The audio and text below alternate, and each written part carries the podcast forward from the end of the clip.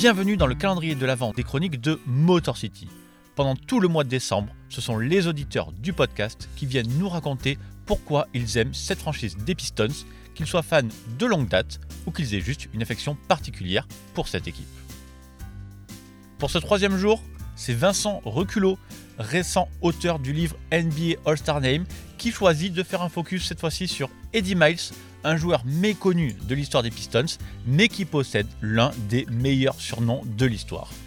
Et effectivement, dans toute l'histoire des Pistons, il y a beaucoup de joueurs iconiques qui ont eu des surnoms assez marquants, et il n'est pas impossible que vous entendiez de nouveau Vincent plus tard dans ce calendrier. À l'occasion du calendrier de l'avant des chroniques de Motor City, fidèle à ma passion pour les surnoms dans l'histoire de la NBA, je vous présente un magnifique nickname d'un joueur oublié de la franchise des Pistons de Détroit, j'ai nommé Eddie Miles, alias The Man with the Golden Arm. Né dans l'Arkansas en 1940, c'est dans le nord-ouest des États-Unis, à Seattle, que Miles a choisi d'effectuer son cursus universitaire à partir de 1959, la ville de l'État de Washington ayant accueilli le célèbre Edgin Baylor quelques années plus tôt.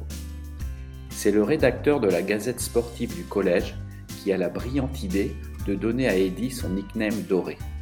Scoreur prolifique, notamment grâce à un magnifique shoot à haut pourcentage de réussite, l'arrière est surnommé l'homme au bras d'or.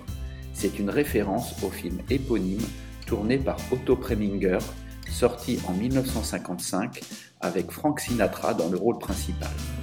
Un fort doué joueur de batterie nommé Frankie Machine.